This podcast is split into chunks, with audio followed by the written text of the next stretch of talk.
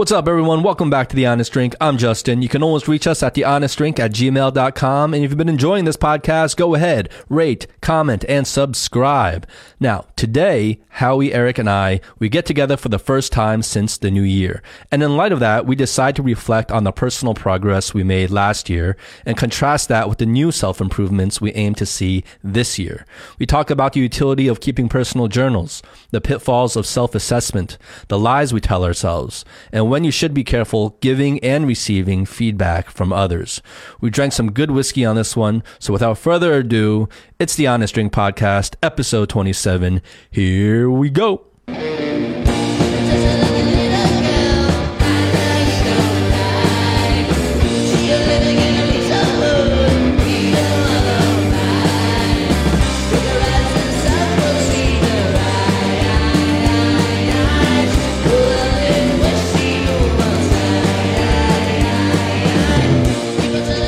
Out of all the um, whiskey labelings, bottle labels, I like their design. Like, it really speaks to me. Really? Like, because it looks vintage, you know? Yeah. It looks classy. Mm-hmm. I like It looks I almost more like a wine bottle, doesn't it? A little bit, yes. Yes, it does. So this is a Glenfarclas 21. We're going to the 21. Pretty good pour. Mm, pour it start out. the year. Thank you. Here you go. All right, cheers, guys. Cheers. To 2020. Happy New Year, guys. 2020. Wow. Wow. that is really good. Ain't that some shit? That It's, it's it's got this sweet tint on it. Uh, like I, I know I say this about every whiskey we have on this show. I'm always like, mm, good. You know what I mean? But this is really good. this is really good. Yeah. Yeah. I was telling you before. I had uh, for the first. I, I haven't had this um, whiskey before, and I had it for the first time two days ago or three days ago, the 16. And I remember sipping it and being like, "Hey, this is really nice. Uh, this is nicer by like threefold. Really? Yeah, That nice. yeah. This is this this is really nice. I guess I'm spoiling myself in terms of like I'm not really comparing it to the younger ages. Yeah. yeah, it's it's, it's You kind of just wonderful. raised the bar. I just jumped to 21. Yeah. You're feeding a habit that will. It may spiral out of control. Inevitably spiral down in a downward spiral. So 2020, what's on the agenda for you guys in terms of this coming year? Any type of changes, goals, or new habits, anything like that that you've established for yourself? Well, I was thinking we could um, maybe go back to last year and kind of just, Recap last year? Just recap a little bit, you know? Okay. Like what did we what did we learn? What were some of the things that we might have taken action on from our conversations? And it'd be a good starting point to then, you know, move into the new year. Okay. All right. You want to kick it off? Oh, did I just set myself up? yes, you did.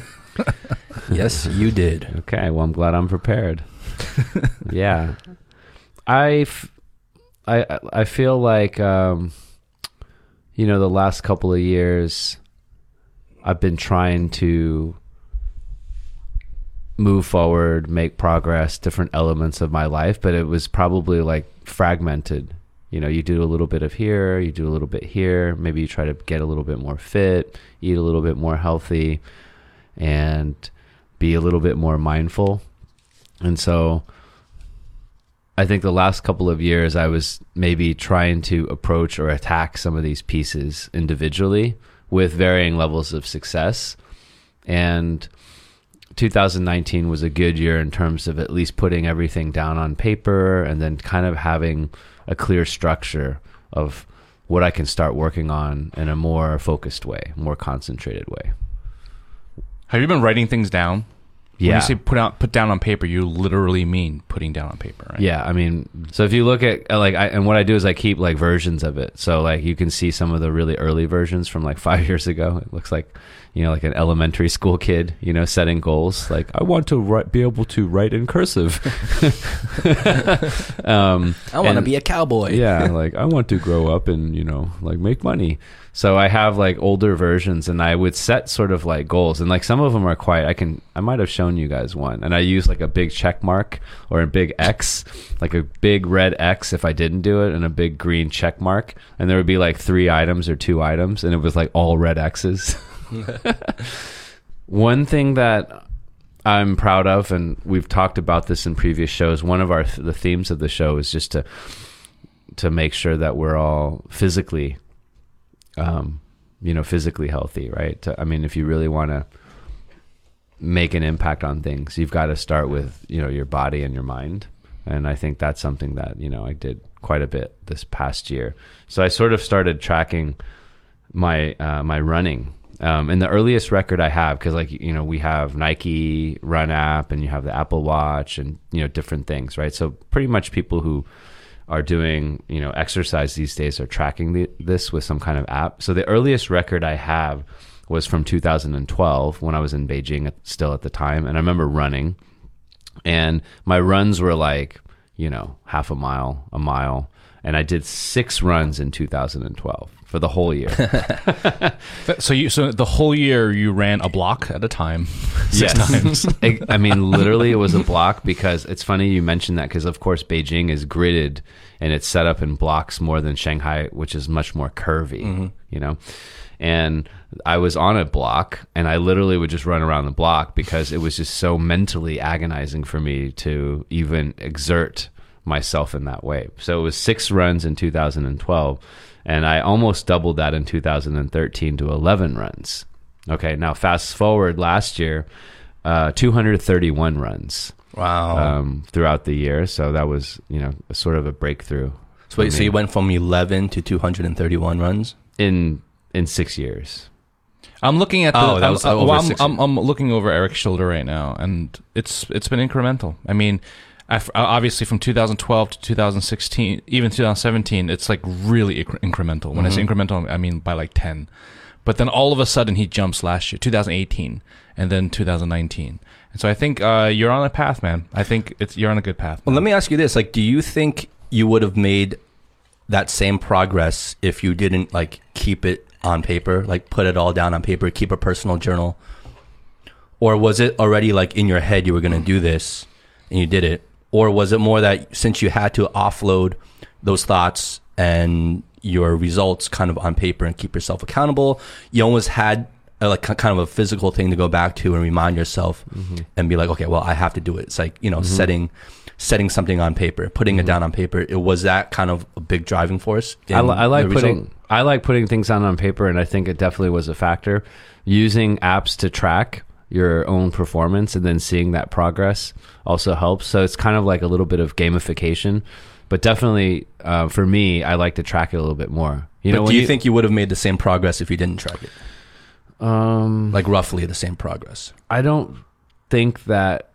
I think I had like an a, like a system in place. So the system was sort of like it's it's a combination of things. It's like tracking things, you know, having the right shoes, seeing a physiotherapist. So I I don't know if you can detach this one piece because I made the commitment and I really wanted to do it and get better. I put everything together. So it would be kind of odd if I did all the other things that I didn't track it. I just would feel like it was missing. So it's it's it, it's not like cause and effect. But if I had done all this stuff, this wouldn't have been one of the steps involved. If you take someone like Joseph, for instance, uh, he did. Of, of course, he's much more accomplished athlete. Um, but you know, of course, he like he saw the physio. You know, he does running regularly, but I don't think he tracks it as religiously. Like he just goes out and does it. So some people are they need that they need to see the visual progress, and like for someone like him, he's been working out for I mean decades. Yeah, it depends on the person. But Yeah. I, I'm hearing you now, and you're actually inspiring me to to start tracking as well. Because this year, one of the things I'm going to be doing is getting back on track with working out, and I st- I just started running again. Um, I mean, it's tough because I haven't Mhm. ran in a while. Well, starting in the winter, of course, Yeah. is really hard. Yeah, But, it if fe- you but can feels do it good, in the winter, Mm-hmm. you can. If it's you know. Yeah, I don't care about temperature. I mean, I do. I still do the cold showers. So Yeah, you can't care about temperature because there's always an excuse because in the winter it's too cold, in the summer it's too hot. You know, there's always an excuse not to That's do right. it, right? Yeah. Mm-hmm. But uh but I think tracking is going to be good because you have a visual like you have something visual to keep you keep you going, right? You can always if, if whenever you feel lazy or whatever, you can always look back and just look at all the things that you've accumulated, all the times you've accumulated. Yeah. So I think that's good. I think that's Yeah. a good thing. I mean, for me, I, it would definitely help me. I don't know if it would help you, Justin. Yeah. I don't know. Um, yeah, that's a good question. I, I really don't know if it would help me kind of like putting down paper. I, I, I'm sure it wouldn't hurt. Like I don't think it would ever hurt. But how much would it actually help? I would have to try it because I'm not the type of person um, to be as organized as Eric is. Like I'm I'm not that organized of a person. I kind of just go by my internal motivation to do things. And when I like we've we've spoken about this in other episodes, like kind of that retarded focus that you say I have. So when I get motivated to do something, like I don't need an app, I don't need to write it down, I don't need nothing. I'll do it, and I'll just like just be 100% like focused on doing it. But then it doesn't come around all that often, right? When I when I find something I really want to do, you know, for me, if I look back on 2019, I think the biggest change for me in that year was, um, I think what how you said your goals are for this year, which is kind of like that health and fitness aspect. Um, I spent pretty much a large part, significant part of 2019, um, really honed in on creating a system for myself to uh, just just around fitness and working out and losing weight. And obviously, as you know, boxing had a huge part to do with it. I mean, that was really kind of the thing that I found that I could latch onto. Um, and I lost around 60 pounds in 2019. So, um, It's huge. yeah, I think, I think, I think that's literally. pretty, Let's hold on. Let's pause for a moment. We we should drink to that. Oh, Sixty thank you. pounds. You you were a fat a fuck kid. before that though. I, yeah, yeah. You're looking good though, man. Looking good. Well, I've, I've been I've been yo-yoing throughout the last few decades. You know, like I started off as a thin kid. You know, I was always a thin kid. I was very athletic. Uh, I was in on all the sports teams, all that stuff in high school, middle school.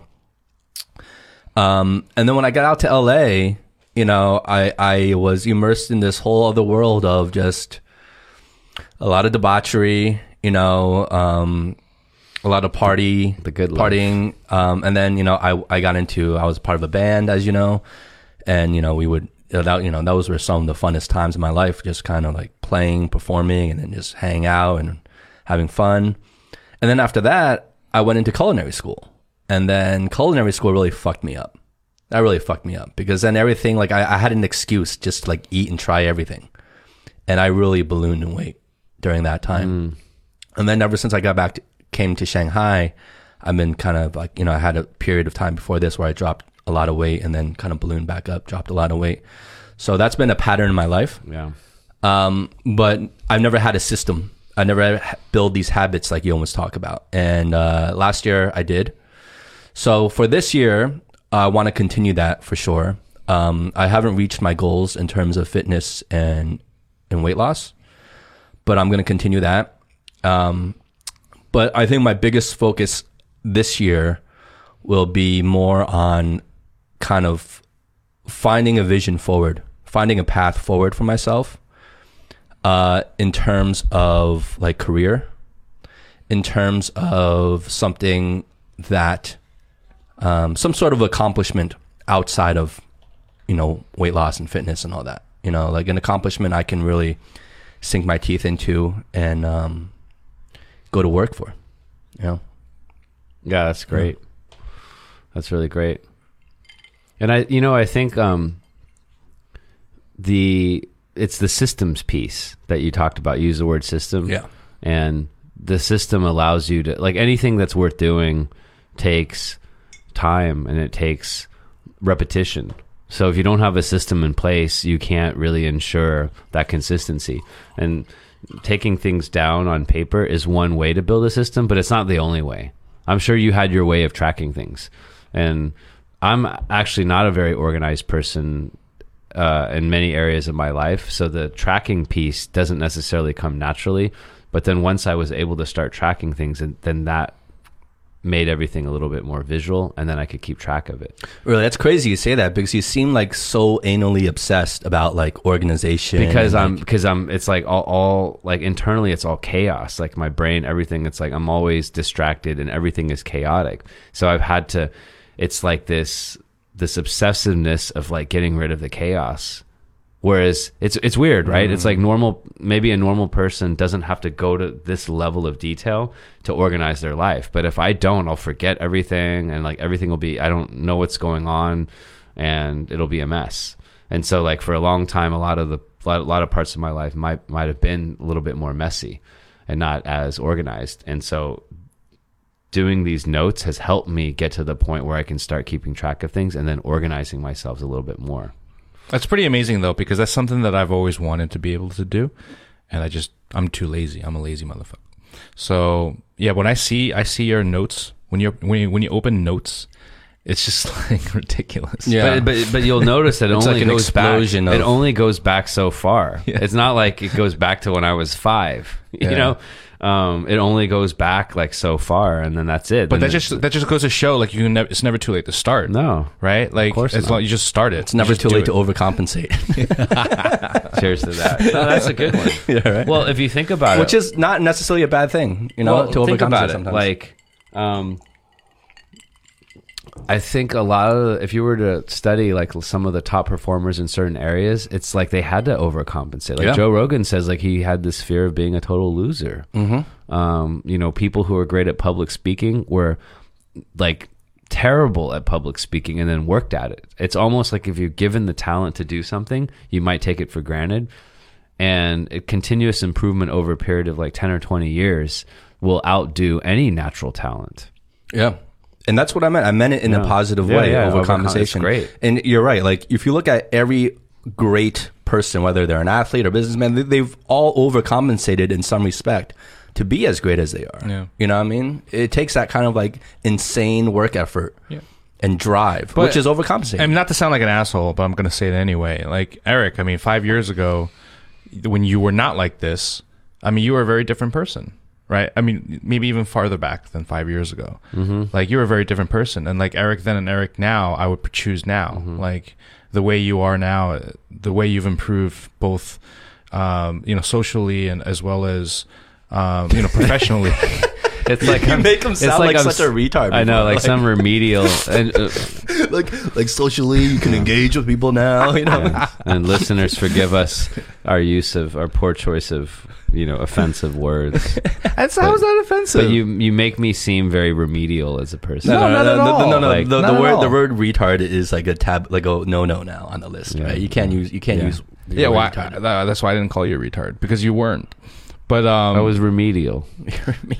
That's what my old boss used to say. He used to word re- remedial a lot with me.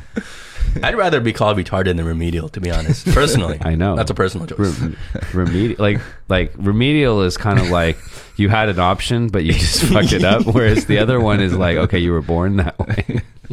But yeah, but I, I don't mean it in a bad way at all, Eric. Like honestly, not a bad all at in a bad way at all. I'm just saying that I'm just very impressed and and happy that you. I feel like this is that episode about strengths. Like, yeah, I don't. We don't need to praise each other so much. It shouldn't be sort of a love fest. But I, I one thing that you said earlier, I just wanted to highlight. When I um, towards the beginning of last year, one of the books that I read was "Can't Hurt Me" by David Goggins, Mm-hmm. and we talked a little bit about like I mean, talk about overcompensation. Yeah.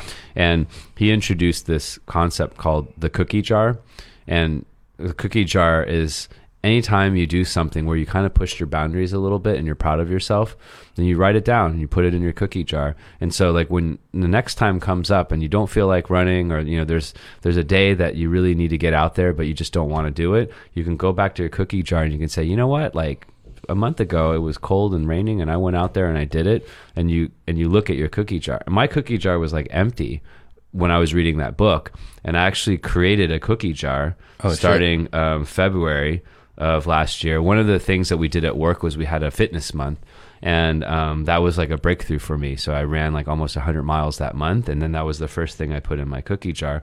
There were 35 items that I then put in. Most of them are fitness related. You could do it with the rest of your life because it might be like work related. Can you read us some of the things in your cookie jar? um, well, I don't want to toot my own horn, but um, Toot it, toot away, man. no, I mean like the general themes were that uh, I, I I did some recording of like my 5K times.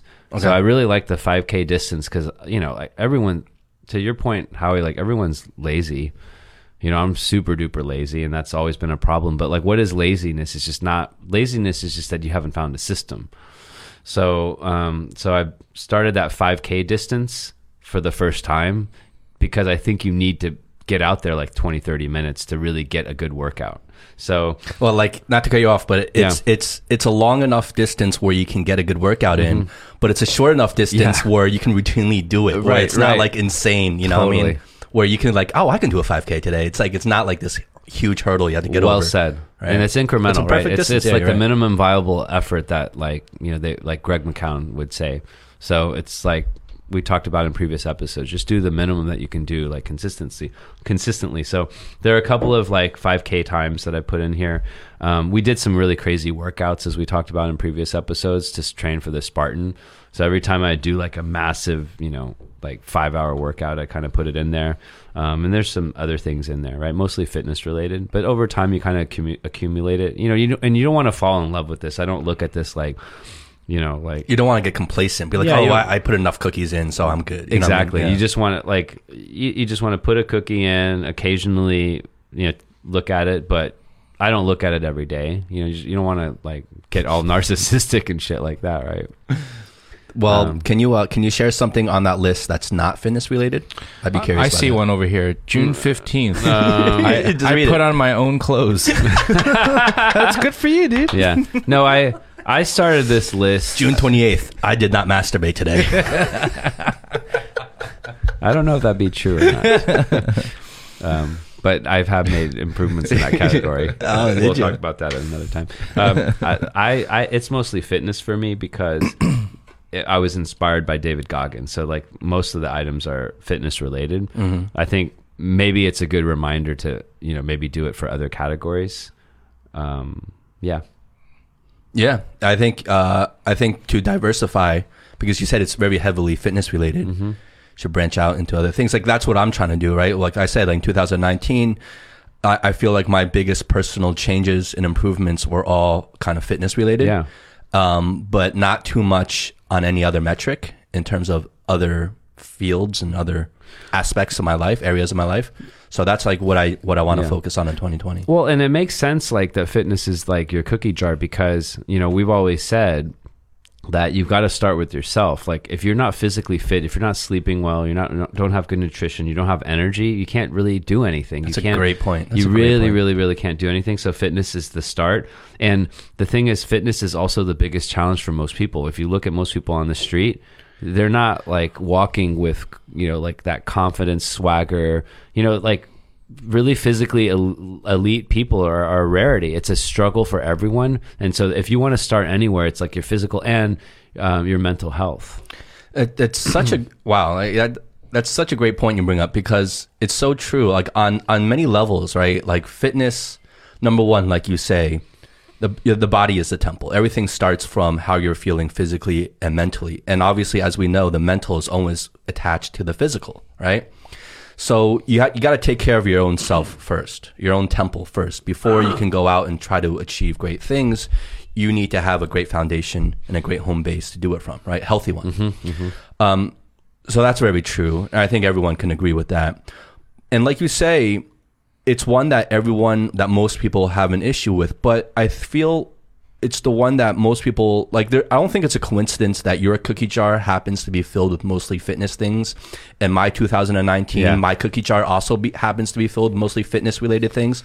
I think it's also because it's really, if you think about it, it's the easiest thing to get to start with. Well, it's Fitness. black. It's it's it's um, it's more uh, action oriented in a way. It is, but that's what that's what makes it so easy because there's nothing physically in your way, of getting going out and starting a workout. You know, doing anyone can do it. Yeah. You don't need you don't need to have connections. You don't need to be a genius. You don't need to have money. You don't need any of these things, right? You, you just you can do it. Anyone can do it. So I don't think it's a coincidence that our cookies, all most of our cookies are fitness related because And- it really is the easiest thing to do. But we just make it. Yeah. People just make it seem like it's not that easy. I will I will point out one thing um for for everyone is that I and as should all of us the three of us be super grateful that we're still you know we're healthy you know and we don't have any we haven't had any I guess significant issues really to this point um generally speaking so for all the listeners who are capable like maybe you're not working out or you're struggling a little bit, but maybe there's nothing really holding you back, it's more mental, then just really appreciate that and be grateful. And then for anyone who's listening that maybe had some issue with their health or whatever, you know, then we hope that um, then you seek the right uh, resources to kind of take care of that. But I mean, it is easy to take for granted, like that I can go out and run run a 5K, and so there's a lot of things you have to do to kind of take care of yourself. One of the things, of course, that I mentioned before is that um, I I have been seeing uh, physiotherapy just to make sure that I'm not getting injured, right? So you kind of take a holistic approach, but I mean, it it is easy to take it for granted that you can even do these things. And imagine like you have like physical issues or some kind of maladies where you can't actually go out and exercise, and it becomes like a vicious cycle. 100%. Yes, yeah, yeah. Well, yeah, You know? that's that's so, so yeah. like for Yes. everyone that's healthy enough to exercise, like get off your fucking ass Yeah. and do something because there are people who can't, and it's it's torturous. on a very on a very minor scale uh if you guys remember for the past couple of months my right arm has been numb and i've been Oh, yeah, struggling yeah. with Oh, that you have that Yeah. nerve issue, right? yeah, yeah, I've had a nerve issue for the past like two, th- three, four months, and only recently I finally found a, like a doctor that kind of helped me, like a Oh, really? chiropractor, a Chinese Yeah. chiropractor, not the breaking, like the cracking bones Yeah, type, yeah, yeah. but he would basically like use this machine to like knock my spine alignment correct, Mm-hmm. as opposed to cracking it, and yeah, and then basically he just looked at the. I, I did an MRI, I did cat, I did CT, I did X-ray, I did everything. Really? and basically uh, yeah all regular doctors you know there's there's nothing that they can do. So basically he i've been going to him for the past couple of times and he's been aligning my spine and now my right arm is less numb like by far. So i mean in general it's pretty okay. Uh, it still gets numb once in a while but definitely not like it used to be. And that's why i was able to start running again. I actually wanted to run like a while ago right? And get back into fitness and get back into working out. But i literally couldn't because of that right arm. Because the minute i start running the the right arm just goes numb. Yeah. you know the minute i start doing any workout my right arm goes numb. So i can't i can't work out on that.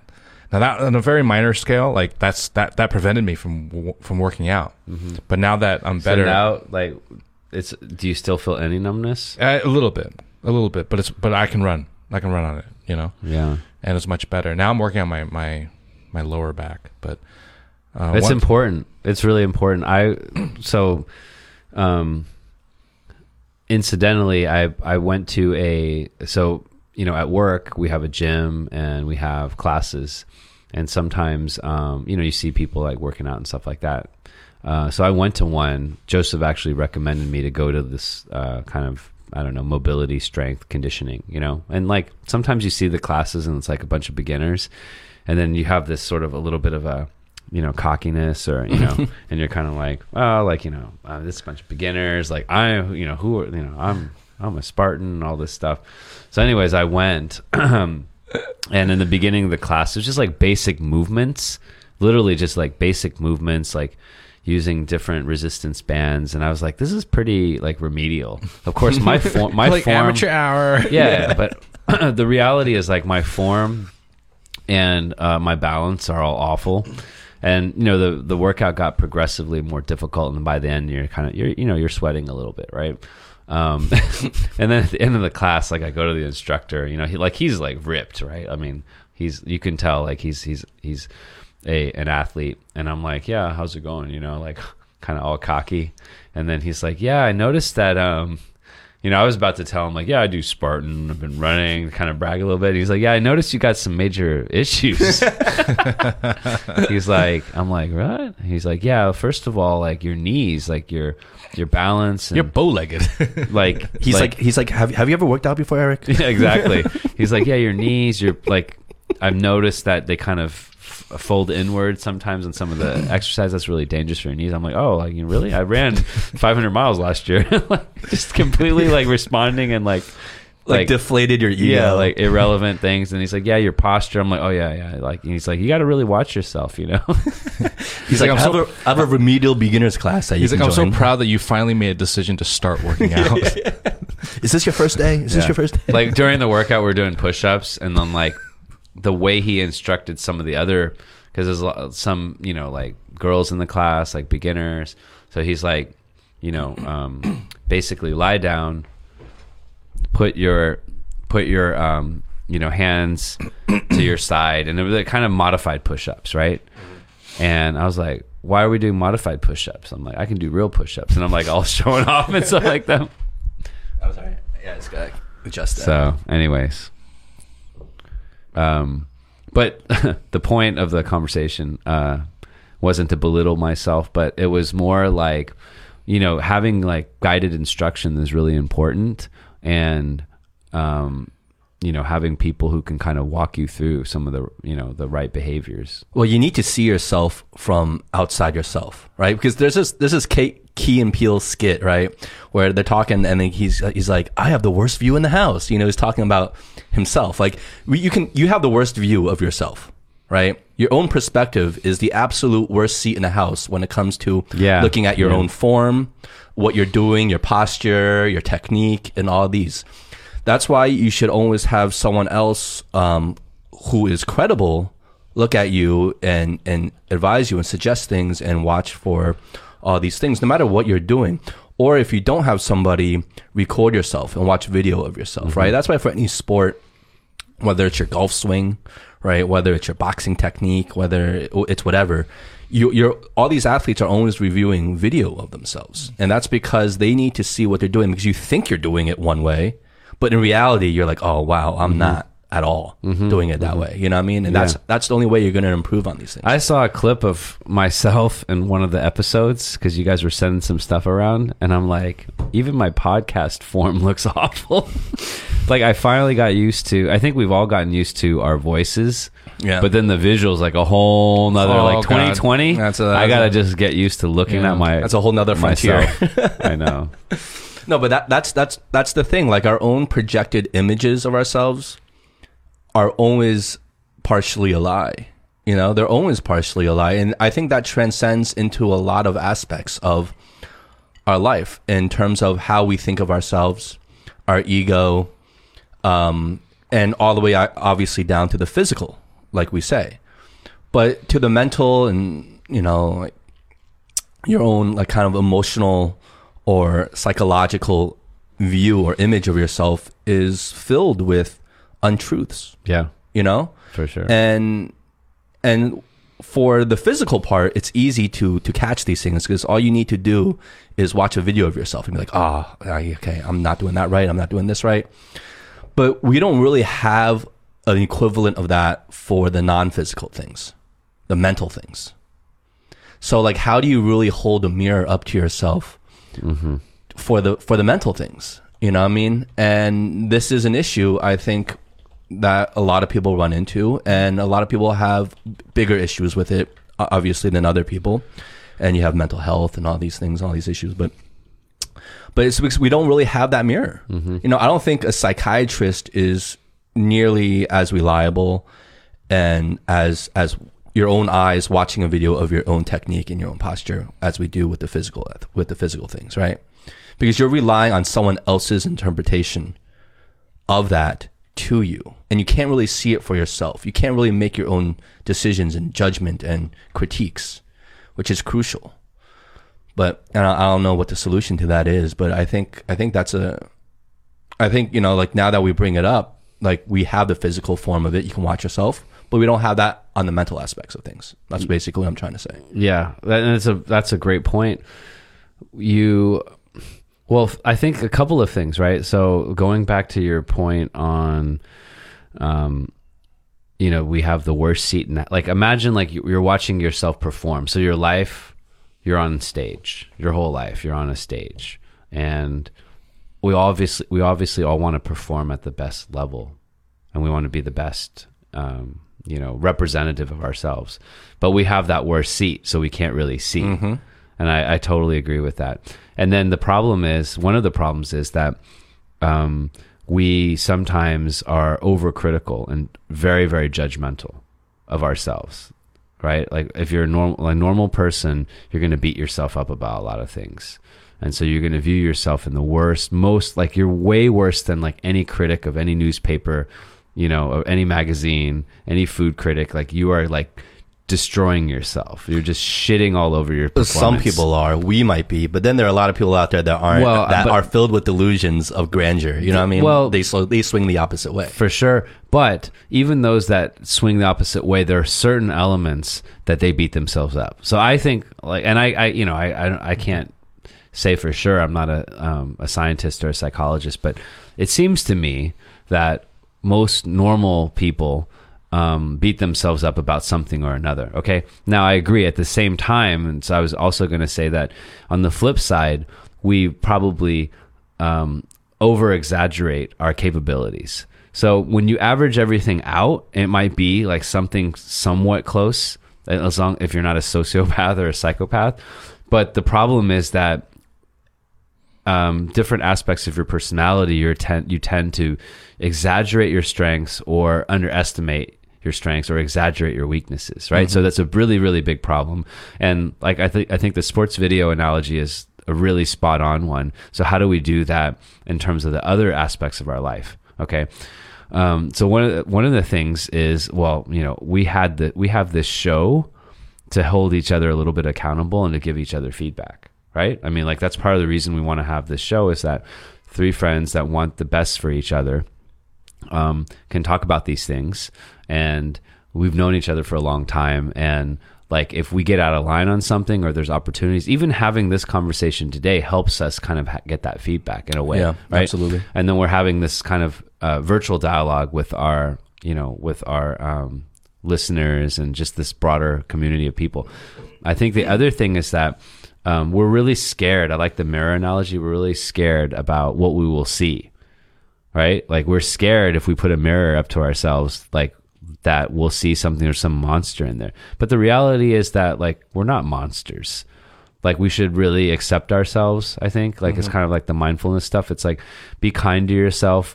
Treat yourself as if you were like a friend. Like would you treat a friend that harshly? So sometimes we treat ourselves really, really, really badly, mm-hmm. right?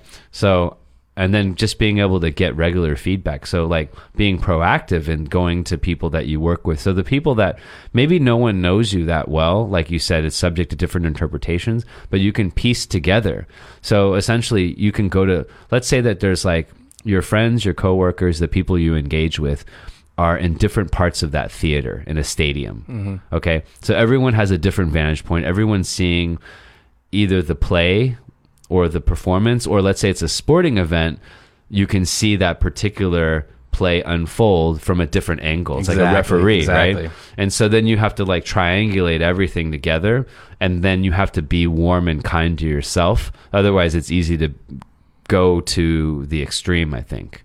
Yeah, I mean, you're right. Like, I didn't, I didn't mean for it to come across off as like that dramatic in terms of like holding a mirror to yourself and you see a monster. Like, I didn't mean to be that mm-hmm. dramatic, but you're right. Like, we we go through life thinking of ourselves as the stars in our own movies, right? Yeah. Your Yeah. own personal life movie, and we are the hero. We are the protagonist. We're the star, right? But the problem is we never actually get to see that movie. you know what I mean? So we're we're going in knowing that we're in this movie of our own lives, but we never actually get to see it. So it's like you're kind of blind to how good or bad or the movie really is. You know what I mean? Yeah. Yeah. No, that's I I love that analogy. It's brilliant because to take it a little further, so the problem is is that we either view ourselves as like some motherfucking like the rock, right? Yeah. And like some hero protagonist and it's unrealistic and then we get delusions of grandeur or we view the fucking like movie as some French drama where everyone dies. Mm-hmm. And so like the, you know, using that analogy, it's we kind of have to be a little bit more even keeled and say like, okay, we're in a movie.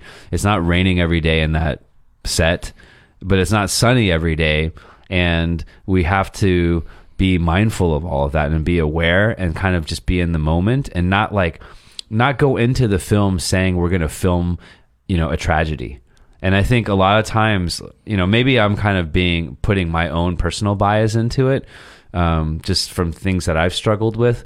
But I feel like uh, my movie has a lot of rainy days sometimes, fucking unnecessarily. Like what you're talking about is the narrative of that movie, Yes. right? Like you're painting your own narrative. Yeah, but it doesn't have to be that way. And like everything in mindfulness is like you don't have to see all these fucking clouds. There is a blue sky. There is a blue sky and it's there and it's always there, but you're the one that's making it rain all the time. Mm, You know. yeah. Yeah. My point was more towards, and you're absolutely right. And I think that's really insightful. My point was more like that it wasn't about the narrative of the movie, which is very true, what you're saying.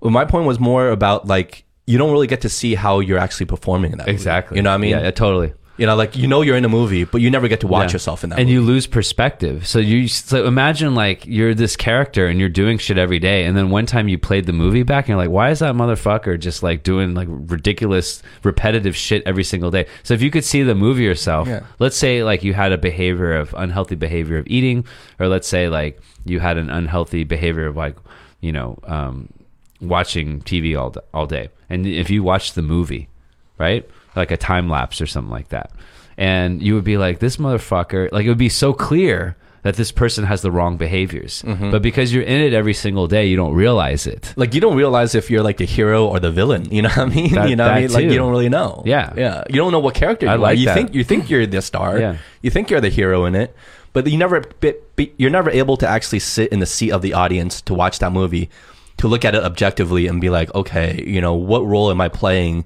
in the bigger grand scheme of things of this whole movie? Some people like to play the victim, and so when you really watch the Exactly. movie, be like this, they're playing the victim, they don't even realize it. Exactly. But so. I want to throw it to Howie though, because now we're getting into his realm of being like a director and like using all these metaphors. Is that why he's He been is- silent? He's like he these is kids. waiting to These have kids, these So, motherfuckers. he's gonna end the episode for the next forty-five minutes, and there's gonna be a long speech. Got anything to say? No, I mean, what I, I was just listening to what you guys were saying, and, and I think you both made some great uh, Got anything to say? metaphors. and I'm actually what I'm going to say has nothing to do with with the whole movie narrative. I think, um, you know, going back to what you were saying about you know you're over exaggerating your weaknesses or strengths, right? Um, depending on which spectrum you're on. Uh, I think the biggest, for me, the biggest takeaway is I don't care if you're, you know, self-loathing or if you're, you know, sniffing your own glue, but like, um, That's good. Those are two That's very good good one. ones. like I don't care like which one you are. The, the like don't stop and wait for that feedback. You know what I mean? Don't stop and wait for that.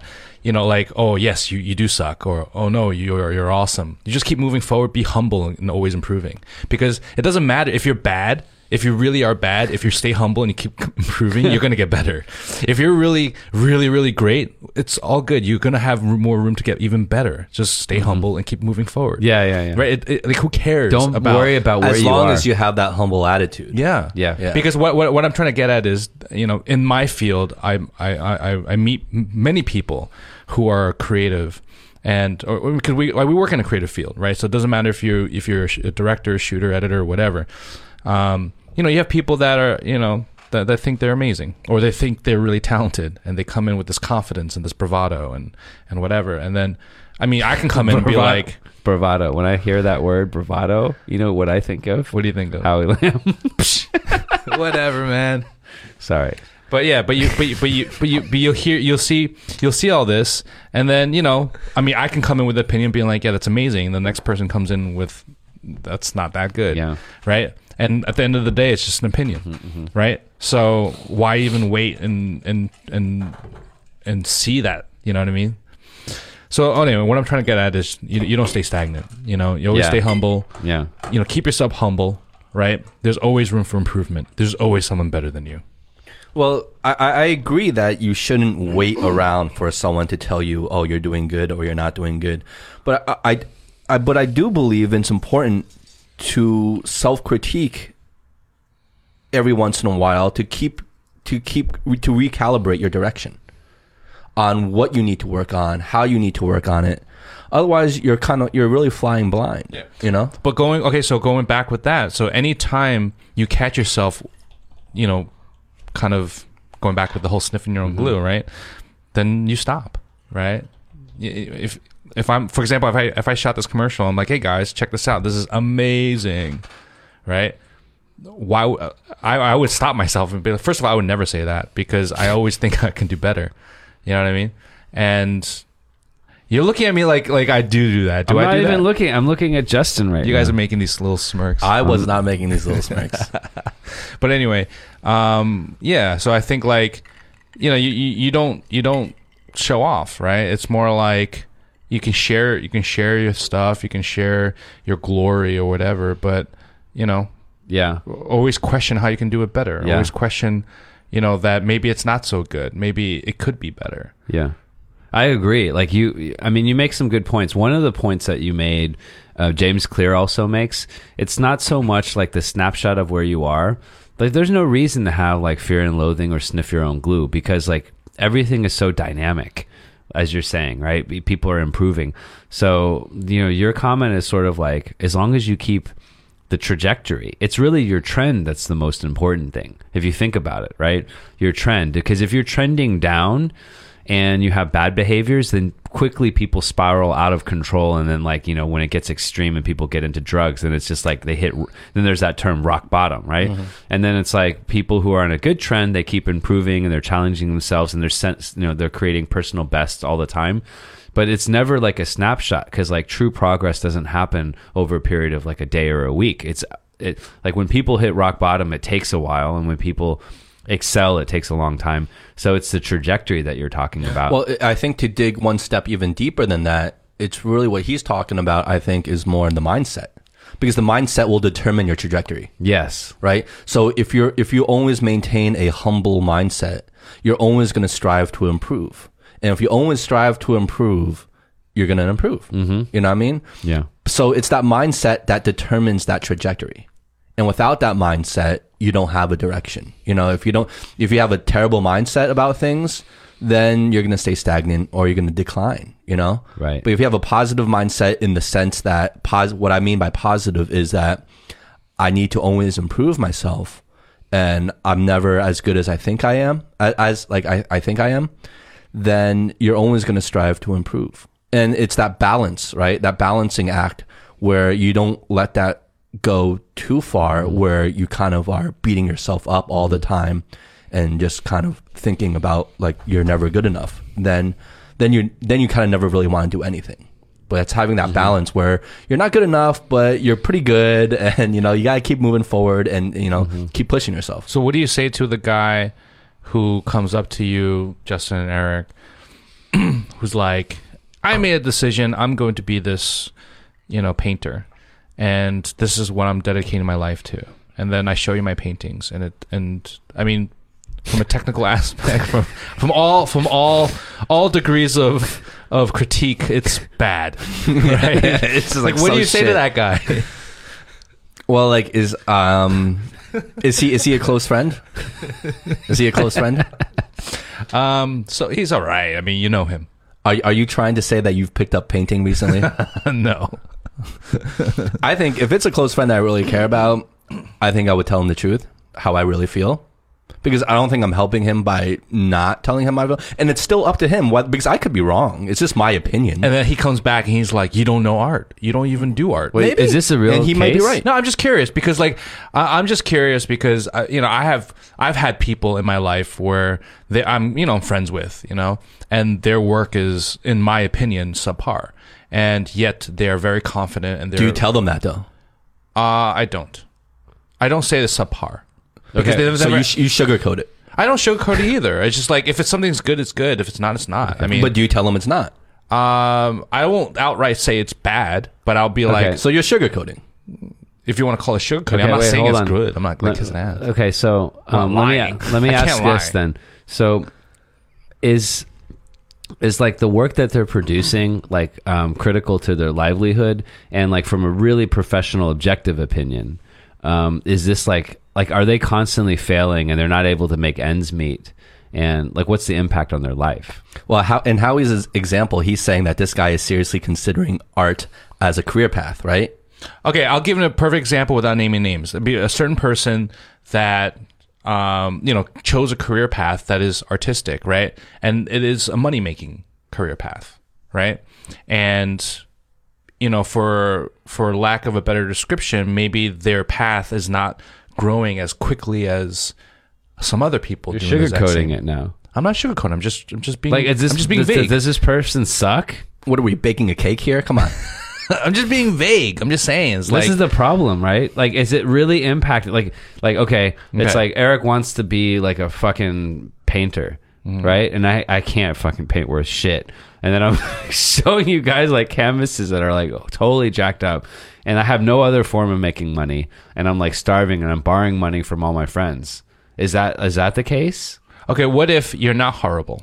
You're just mediocre, But that's subjective, though. right? But everything is subjective, right? Like you can think he is like legit, like he is the best. Like you can be so, but that's just your own opinion, and someone other person might come around and think that's mm. that's shit, that's garbage. So everything is subjective.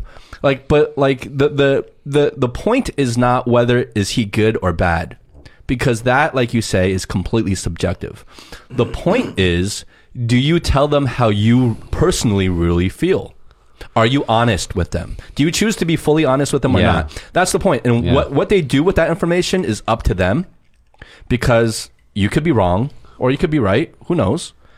But are you honest with them in the first place? Mm-hmm. And on how you feel, regardless of whether you're right or wrong.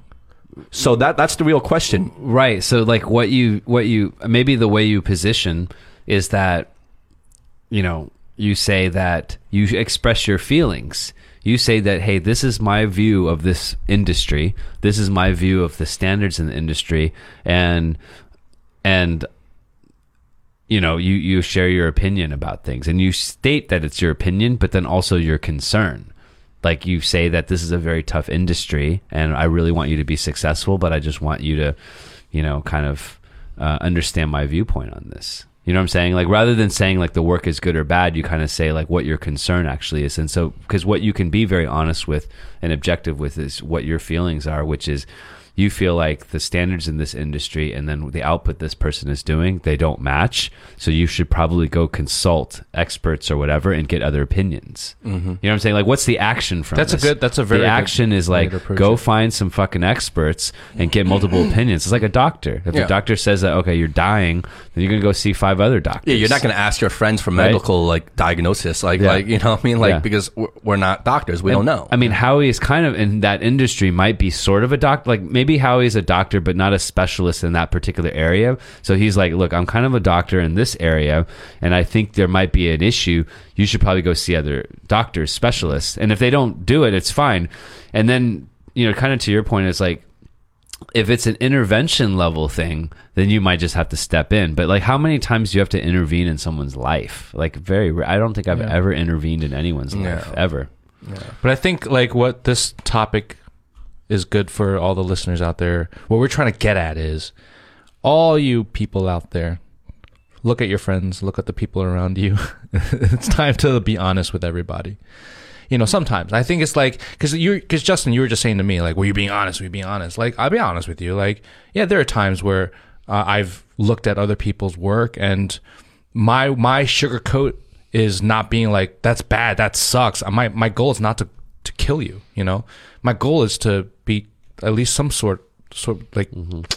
critical but like you know tasteful. Mm-hmm. You know so my my my way of approaching would be like that's just not my cup of tea. Like like in my opinion you know unless it's technically like for example if someone's shooting or editing like shooting something is everything's like way like blown out and like not in focus and stuff like that i'd be like yo you need to focus. But why is this coming up? Because like, like you, like earlier you talked about this don't worry about where you are worry about where you're going mm-hmm. kind of mm-hmm. thing. Mm-hmm. And you were very like bullish like on humanity. And it made me feel really good. And i'm like oh it's really easy. Just like have positive thoughts and just keep working at it. And then all of a sudden like you're like oh right? like fucking you know there's some people that just fucking suck. They're just turds. Like, what is he trying to say? and like what is he trying to say? So no, I'm just trying. Look, I'm not saying anything. I'm just trying to get like all all spectrum.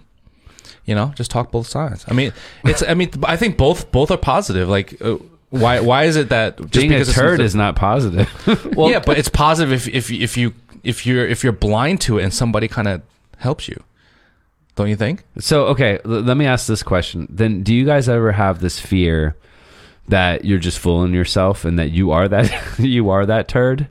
all the time. Yeah, maybe. All the time. Yeah, me yeah. too. Like, look, Eric, if you came to me, like honestly, as a friend, if you came to me and you're like, you know what, Howie, I'm going to become a professional wrestler, and you know, because I've been working out for Spartan, and I think I can do it. And I'll be, and I'll, I'll, as a friend, I'd be like, look, I want to support you, I want to be there for you, but like, let's But be it's not here. that Let's- black let's- and white though. That's the problem. It's like I could come up to you or Justin could say like, "Hey, I want to start a fitness company."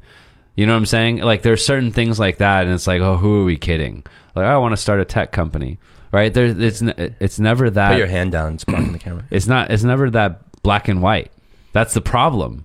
If it's black and white, no one's gonna like. It's gonna be fucking obvious. I'm like, hey, I want to be a fucking rock guitarist, rock star. I'm like, you're just like, shut the fuck up. Right? You just slap me in the face. you just slap me in the face. Shut the fuck up. Just you know? punch you in the balls. yeah, quick. go do your job, right? Yeah. But it's it's where like people are dreaming about something and want to make a change. Like, you know, a couple of years ago, for you to go back into the film industry and the directing, we could have been like, oh, like fucking, your time is past, you know, and we could have just been like, you're smoking fucking weed.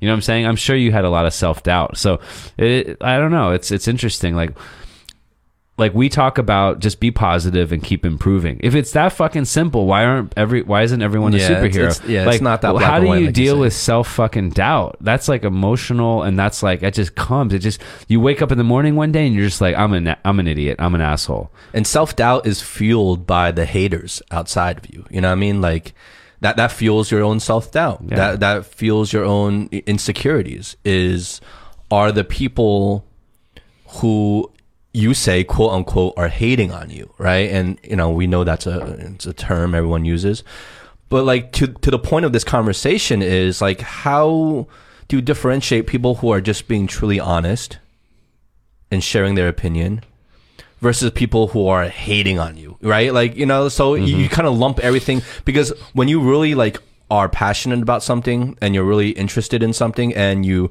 really believe in yourself in a certain aspect or have high hopes, any anything that attacks that or criticizes that or undermines that belief mm-hmm. is like you get very defensive about. You know what I'm saying? Right. And so you just lump all these, all of them into this category of, oh, they're just hating on me. You know, they don't know. Right. Yeah. So, you know, like, what do you do with that information? You know, do you, do you let it affect you or not? Because if you don't let it affect you, then you might just be going down the path and it might not be the best path. You know, you might end up, you know, going down a path that's kind of like barking up the wrong tree, as they say. I mean, that's what goes back to. Um, I mean, I don't know if I'm what I'm about to say is is nice, but I mean, what's your EQ level, right? Like EQ, IQ, right? I mean, if you're able to really self-assess yourself as well as the people that are, you know, communicating with you and interacting with you, um, and then once you assess that, then you can make your decision on who to listen to and who not to listen to, and and what path to go and what path not to go right? It's like I've said this before, the whole 80, 85 or 15, like 85% of the people don't get it, 15% of the people get it. Remember? Like the whole that whole thing. Um yeah, it's like yeah, what if what if you're part of that 85%? you just Yeah. don't get it.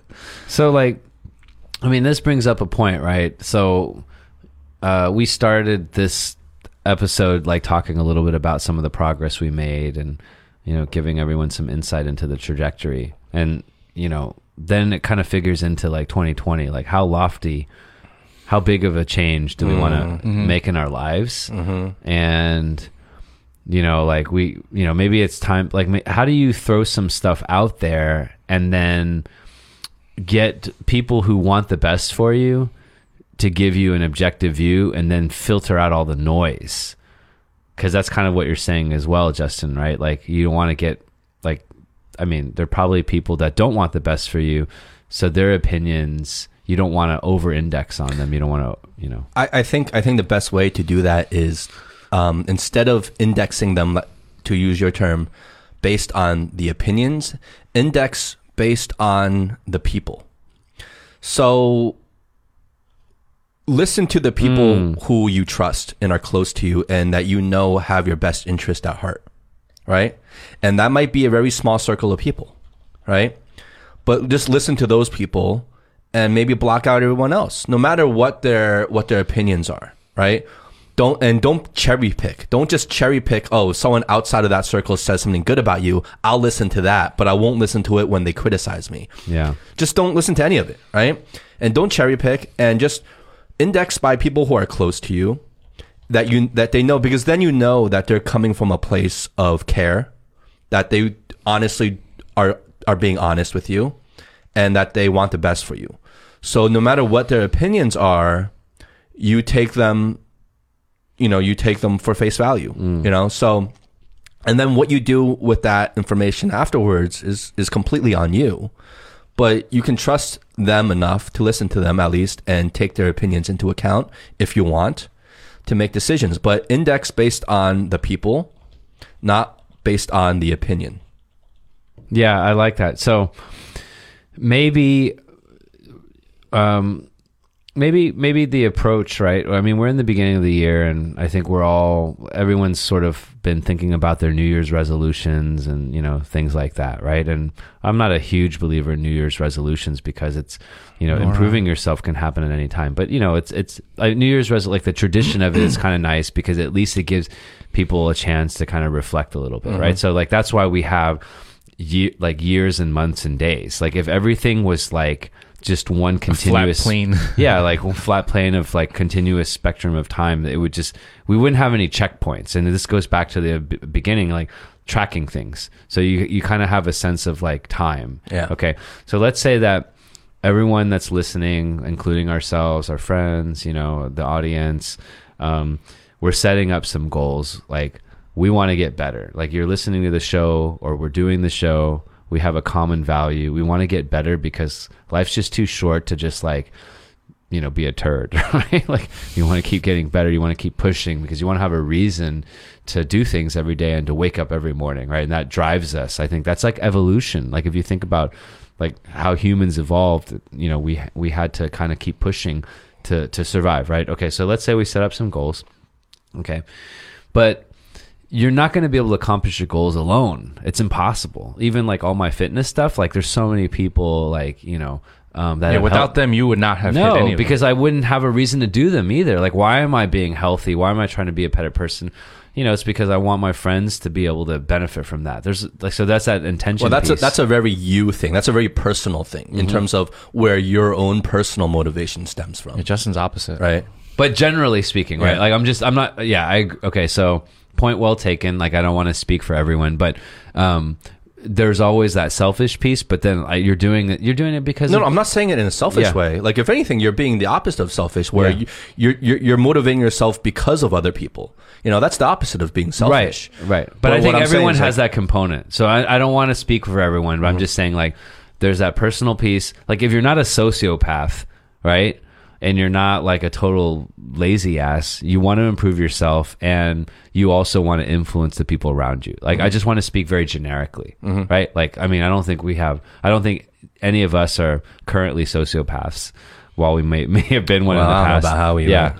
And uh, hopefully like not that many you know most of our listeners are not sociopaths and if you are a sociopath we're gonna you know like Well, maybe, you're- that's our demographic. Well, they, they won't know it anyway. yeah yeah they won't know it Exactly, anyways exactly. right um, so then the second part is like communicate to the people you trust i love what you said like index on the people that you know are known good sources Yes, that are well yes, you know yes. like you can like you can find these people and then get their feedback um, to sh- help not only to like give you a reality check on your goals, but actually to help you set goals together, mm, right? yeah, like, because Joseph's been really great about that in my life. He's like he's such a caring person that he's like, hey, like let's why don't you do this?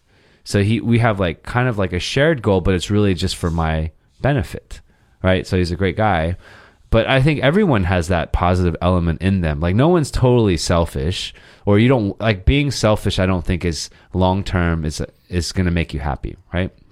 So we're trying to encourage people to involve other people. So um, not telling anyone what goals to set, but maybe the process is start thinking of these things, talk to your friends, Yeah, involve more get their people. input, Yeah. help them make you more accountable, but don't set the goals alone because then there's that danger of setting them too low or just like, you know, oh, I want to be Picasso. You know, sometimes you need a slap on the you, know, You need a slap on the face, and and look, it, it, it circles back to kind of what we were talking about in the very in the top of this episode is the whole accountability aspect of things, right? Like people around you help keep you accountable because you want to be accountable to them, not only to yourself. and the goal might involve them. Like, so if my goal is like I want to uh, be kinder, because I actually I feel like if you're kind in a in a in a, in a nice um, productive way, my, you, you actually get a lot of benefits out of it, right? Oh, so like, of course. so like helping the accountability piece is also like it's reinforcing because you know anytime you're not being kind, people can give you that feedback, and then there's that loop, that positive loop. you know that's that's one thing um that you know that's one surprising thing that i've uh i've come to realize doing this podcast is that is, is really the accountability piece like um i was in japan recently and uh, i was up in the mountains and so i had a lot of time to think and reflect and one thing that i thought of that I never expected from doing this podcast. You know, one thing that surprised me from doing this podcast is really the accountability piece. And that's when that really kind of occurred when we realized people were actually listening to this podcast. You know, I mean? Because when we first started, the three of us, when we first started doing this, we didn't know if anyone was going to listen. We didn't expect anyone to listen. That's for goddamn sure. So we were kind of just like, let's just do it for our own fun and blah blah blah, and do it just just for the sake of doing it. And then we realized, look, there are people that are actually listening.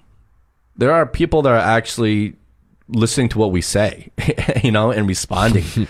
so that kind of moment when when I realized that, I was like, oh shit, I got to be accountable for what I say. You know, I, I can't just say anything just to say it anymore. I have to be accountable for what I say. And when you're confronted with that accountability, there's always that moment, that kind of fight or flight moment that people have. Some people shut down when they know that they need to be held accountable for the things that come out of their mouth and they shut down, or some people lean into it. And I think the whole aspect of us doing this podcast is kind of really leaning into it. And I think that really translates into self improvement. If you really want to improve yourself and set new goals and set new habits to achieve those goals, you have to be accountable to yourself. And it helps if you are also accountable to others because that adds that added pressure to actually make those goals happen. Because it's one thing to let yourself down. And I think that's easy because we all let ourselves down daily, right? But it's another thing to let someone else down that you actually care about, mm. right? Mm-hmm. So I think it all stems back to this kind of true accountability of yourself if you really want to improve. You can't escape that. Mm. One hundred percent agreed. And I did want to give a shout out to Kale, um, an ex colleague of mine based in Beijing, like super creative guy. And um, you know, out of the blue, he saw one of my posts on WeChat, and he just texted me, and he was like, "Yeah, you know, I listened to the show. It's really nice to get different perspectives." And um, he shares some of the same, you know, like the struggles that we have. He's like, "Yeah, I have some of the same things. It's really good. There's a bigger community." You know, so he said, "Hey, I have an idea, right?" And Justin, to your point, like, what are our listeners thinking? Like, it might not even be like, what are they getting out of the show? because I don't even think we're ready to say that anyone's getting out of anything that we're spewing out. Mm, but it's more like the opportunity to just connect and have people that are like honest with each other and want the best for each other, right? There's Yeah. a positive energy. So he said, "Hey, like what if people write in and share their thoughts?